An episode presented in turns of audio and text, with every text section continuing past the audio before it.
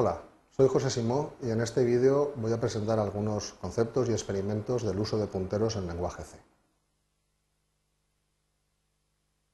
Bien, eh, los objetivos de este vídeo es conocer el concepto de puntero en lenguaje C, conocer las principales operaciones que podemos realizar con punteros, comprender cómo se realiza el paso de parámetros por valor y por referencia en lenguaje C y comprender también la aritmética del uso de punteros. Bien, conceptos básicos eh, son el concepto de pila y montículo, el concepto de dirección de memoria y el concepto de indirección. Bien, un puntero es una variable que, obtiene una, que contiene una referencia a otra variable. En este caso, programación de sistemas, una referencia a, a otra variable es la dirección de memoria donde esta otra variable se ubica se declaran mediante un asterisco en el nombre de variable. ¿eh? Tipo asterisco nombre, por ejemplo, int asterisco pi sería la declaración de pi como un puntero a entero. El operador ampersand es dirección de y el operador asterisco que se aplica a punteros es el contenido de, es decir, el contenido de la dirección de memoria donde está apuntando este puntero. Un ejemplo lo podemos ver aquí. Nos definimos las variables enteras v1, v2 y una variable pint que es del tipo puntero a entero. Podemos asignar valores a estas variables y si hacemos igual pint a la dirección de memoria de v2, ¿eh?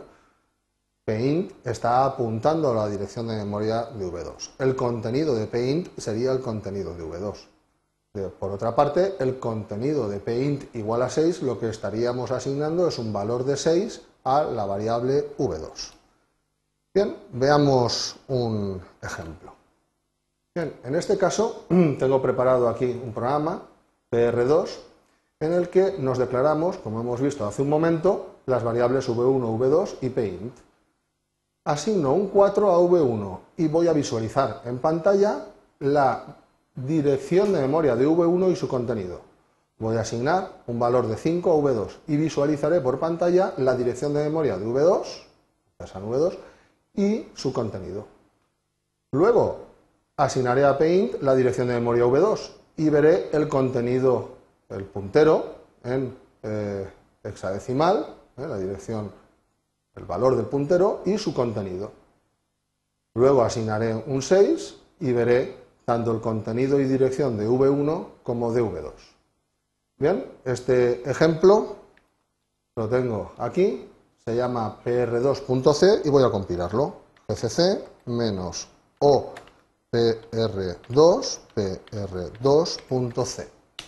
Con esto lo compilo y voy a ejecutarlo pr2 observamos que las direcciones de memoria de estas variables obviamente corresponden a la zona de memoria donde está ubicada la pila, son variables estáticas, locales a la función main, y eh, el puntero ¿eh? está también ubicado, ¿eh? pin es la dirección de memoria Aquí observamos que es la misma dirección de memoria de V2. Esta asignación lo que ha hecho es almacenar en Paint la dirección de memoria de V2. En la asignación de 6 vemos perfectamente que asignamos un 6 a la variable V2. Bien.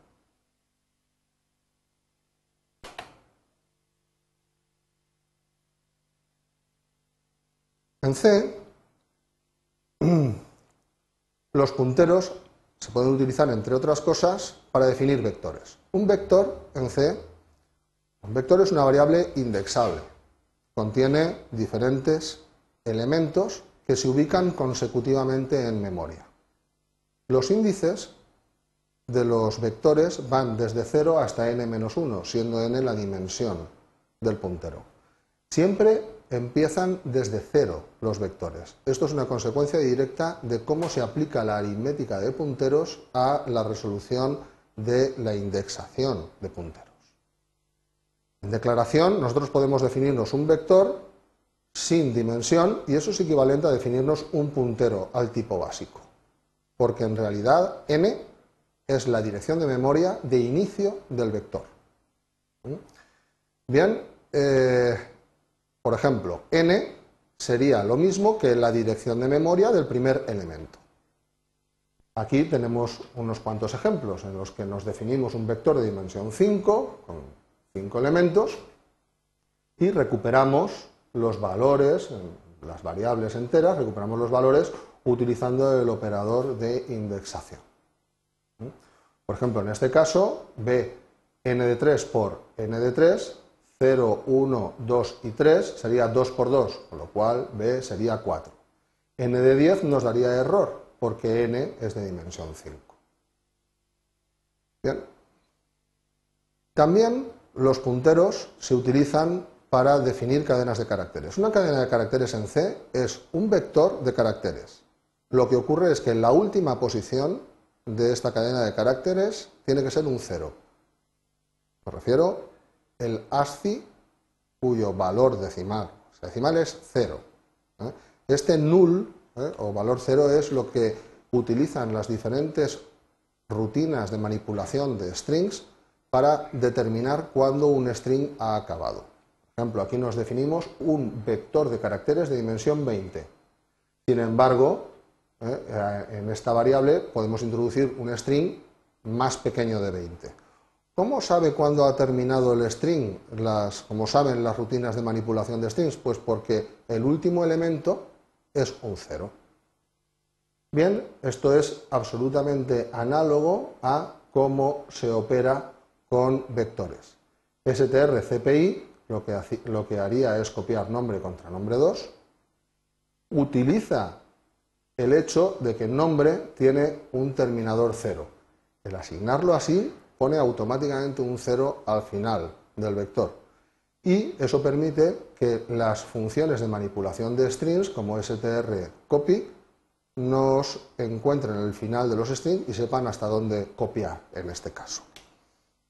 Bien, otro eh, hecho importante, otro eh, asunto importante a tratar es la aritmética de punteros. Nosotros podemos incrementar los punteros. Por ejemplo, tenemos datos, que es un vector, datos es una dirección de memoria. Aquí estamos utilizando datos más 2.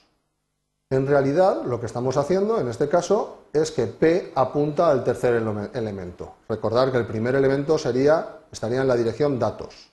El segundo elemento estaría en la dirección datos más 1 y el tercer elemento en la dirección datos más 2. Fijaros que al incrementar en una determinada cantidad un puntero, la dirección de memoria en sí, el puntero se está incrementando en ese número multiplicado por el tipo base. Es decir, que la dirección de memoria P sería la dirección de memoria datos más 2 por el tamaño de un integer que en una arquitectura típica de 32 bits mide 4 bytes, 32 bits. Es decir, que estaría 8 posiciones bytes de memoria más adelante. Bien, eh, vamos a, en este, en este caso, eh, tenemos eh, este vector que lo que hace es ubicar en memoria estos valores. Vamos a suponer por hacer un supuesto, que la dirección de memoria de inicio es la 500, esto no es verdad, sabemos que eh, esto estaría ubicado en pila y las direcciones serían bastante más profundas en el espacio de direccionamiento virtual. Bien, datos apunta a la primera posición. Cuando hago p igual a datos, p ahora me apunta a la primera posición. Cuando incremento en un número determinado de unidades este eh, puntero, estoy incrementando teniendo en cuenta cuál es el tipo, el tamaño del tipo básico de nuestro vector. Bien, todo esto lo podemos ver eh, mediante la ejecución de un programa. Bien, este programa lo tengo ya escrito, sería P3 aquí, en el que, fijaros, me declaro primero un vector de 8 caracteres. Para que eso sea un string, pongo en la posición 0 una H, en la posición 1 una O, ¿eh? y cuando termino la palabra, en este caso hola, introduzco un 0 para indicar que ha terminado este string. Voy a sacar por pantalla la dirección de VC. También sacaré la dirección del primer elemento, es decir, ampersand VC de 0. Eso sería la dirección del primer elemento. Veremos que coincidirá con VC. Sacaremos también la dirección del segundo elemento, que sería ampersand VC de 1 el contenido también. ¿eh? Vamos a sacarlo en formato carácter, porcentaje C. Y para ver la aritmética de punteros, vamos a ver el contenido del segundo elemento, que sería contenido de VC más 1. Esto sería equivalente a esto. VC de 1 es contenido de VC más 1. Concretamente, el operador corchete lo que aplica es esta aritmética de punteros. Por otro lado, y esto aumentará en una posición, ya que un carácter en C se ubica en un byte. Hacemos algo absolutamente similar, pero con el tipo básico integer. Y vamos a ver cómo esta aritmética de punteros lo que hace es aumentar en un 1 multiplicado por la dimensión del tipo básico, que en este, en este caso son 4 bytes. Vamos a compilar este programa. Tenemos aquí el PR3, PR3.c. Y ahora lo ejecutamos. Vemos que la dirección del vector de caracteres es la misma que la dirección del primer elemento. La dirección del segundo elemento es un byte más arriba. ¿De acuerdo? Bien, el contenido del segundo elemento es O, extraído de esta manera, que coincide con el contenido del segundo elemento obtenido mediante aritmética de punteros. En el caso de entero, tenemos que la dirección del primer elemento es BFF A38 y la dirección del segundo elemento es A 3C. A, 3C, a 3C en hexadecimal.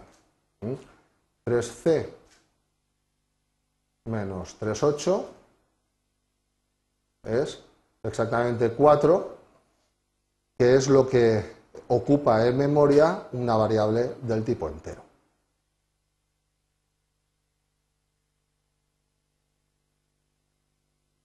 Bien, eh, los punteros se utilizan para pasar parámetros a funciones por referencia. El paso de parámetros a funciones se puede realizar por valor o por referencia. Cuando se realiza un paso de parámetros por valor, se introduce en la pila el valor de la variable que se tiene que pasar. La función recupera de la pila este valor y puede utilizarla dentro. Por ejemplo, Imaginemos que en esta función pasamos en una variable vi un valor. Ese valor lo podemos sacar por pantalla, pero al intentar modificar ese valor, no vamos a conseguir modificar el valor de la variable en el ámbito local de donde se invocó esta función. Para poder modificar esta variable, lo que pasamos es un puntero a una variable. Podemos imprimir el valor de esa variable utilizando el operador contenido y modificar su contenido. Es decir, que para el paso de valores por referencia, cuyo concepto es pasar no la variable copiándola en la pila, sino una referencia a esta variable de manera que la función pueda modificar esta variable, se realiza copiando en la pila el puntero a esta variable. Vamos a ver un ejemplo de ejecución de esto.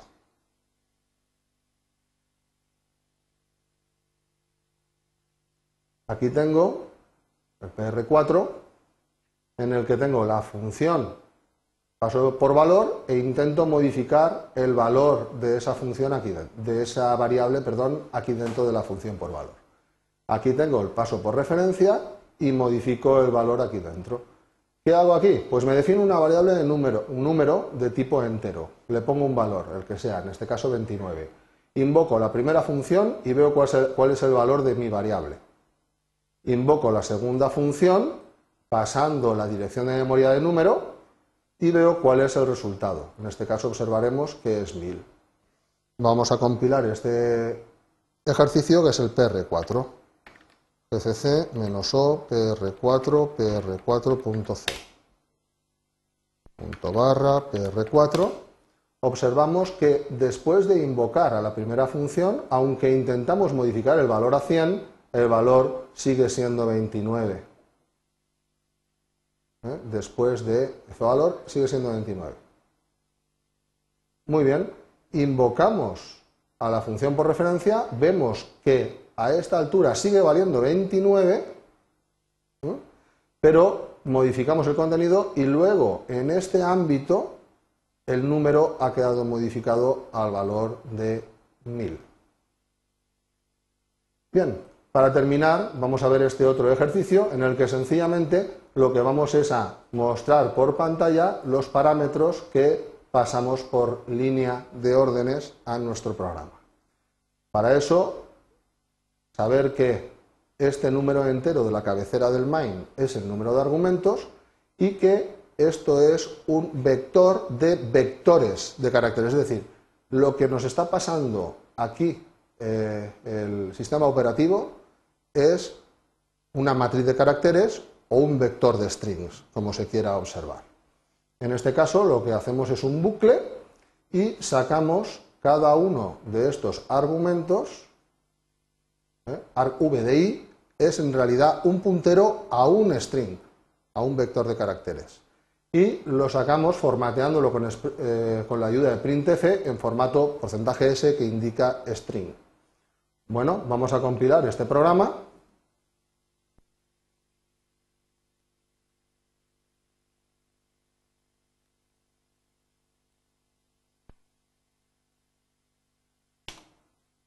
y lo ejecutamos punto barra PR5. Si lo ejecutamos simplemente así, invocándolo, pues me indica que el número de argumentos es 1, de forma que el argumento 0 es punto barra PR5. Observamos que el primer argumento es el nombre del ejecutable. Bueno, PR5 podemos poner diferentes eh, eh, parámetros. Por ejemplo, A, B, C, D. Y lo invocamos y observamos que el argumento 0 es punto barra PR5, como se llama el ejecutable, el segundo A, B, C y D. Y el número de argumentos es 5, porque siempre contamos el primer argumento es el nombre del programa ejecutable. ¿Bien?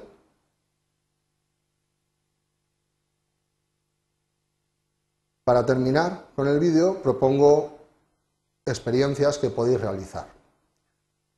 Los usuarios novatos de este vídeo deberían experimentar con vectores multidimensionales, observando las direcciones de ubicación de cada uno de los vectores. Empezar con eh, eh, arrays o vectores de dimensión 2, como el que hemos visto hace un momento, de eh, línea de órdenes. Para los usuarios avanzados os recomiendo que experimentéis con estructuras de datos más complejas, utilizando los structs los registros, structs de C, para contener dentro de estos structs punteros a otros structs. Con esto podemos realizar listas enlazadas, árboles o incluso grafos, estructuras más complejas que se recorren con la ayuda de las operaciones con punteros. Esto es todo. Gracias por vuestra atención.